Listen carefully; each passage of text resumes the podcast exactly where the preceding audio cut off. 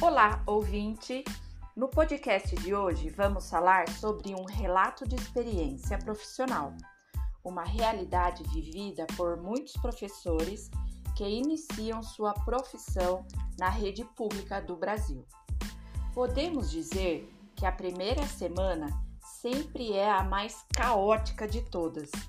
Emocionalmente, nós, professores, estamos ansiosos pelo início pela vontade de conhecer a turma, pela vontade de conhecer a escola, sendo assim, colocar em prática tudo o que já aprendemos na graduação.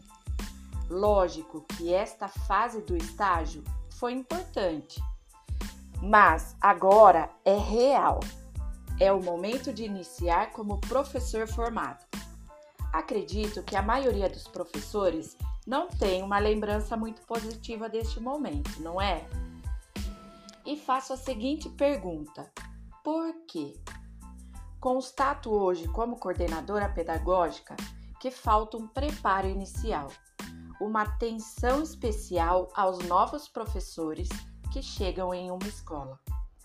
Falta uma integração com qualidade para que o recém-formado entenda todo o processo e histórico daquela escola mas podemos resolver esse cenário a partir de algumas dicas, ok?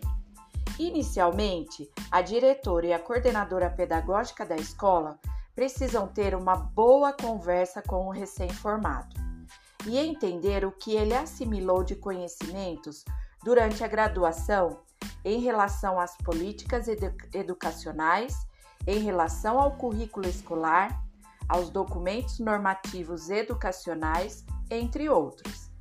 Se neste momento houver um desalinhamento de informações, é responsabilidade da diretora e da coordenadora pedagógica ajudar esse professor com todas estas informações.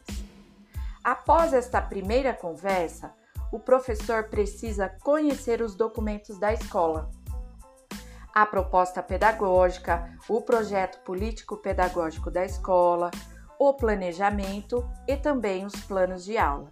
Aqui não pode ficar nenhuma dúvida pendente.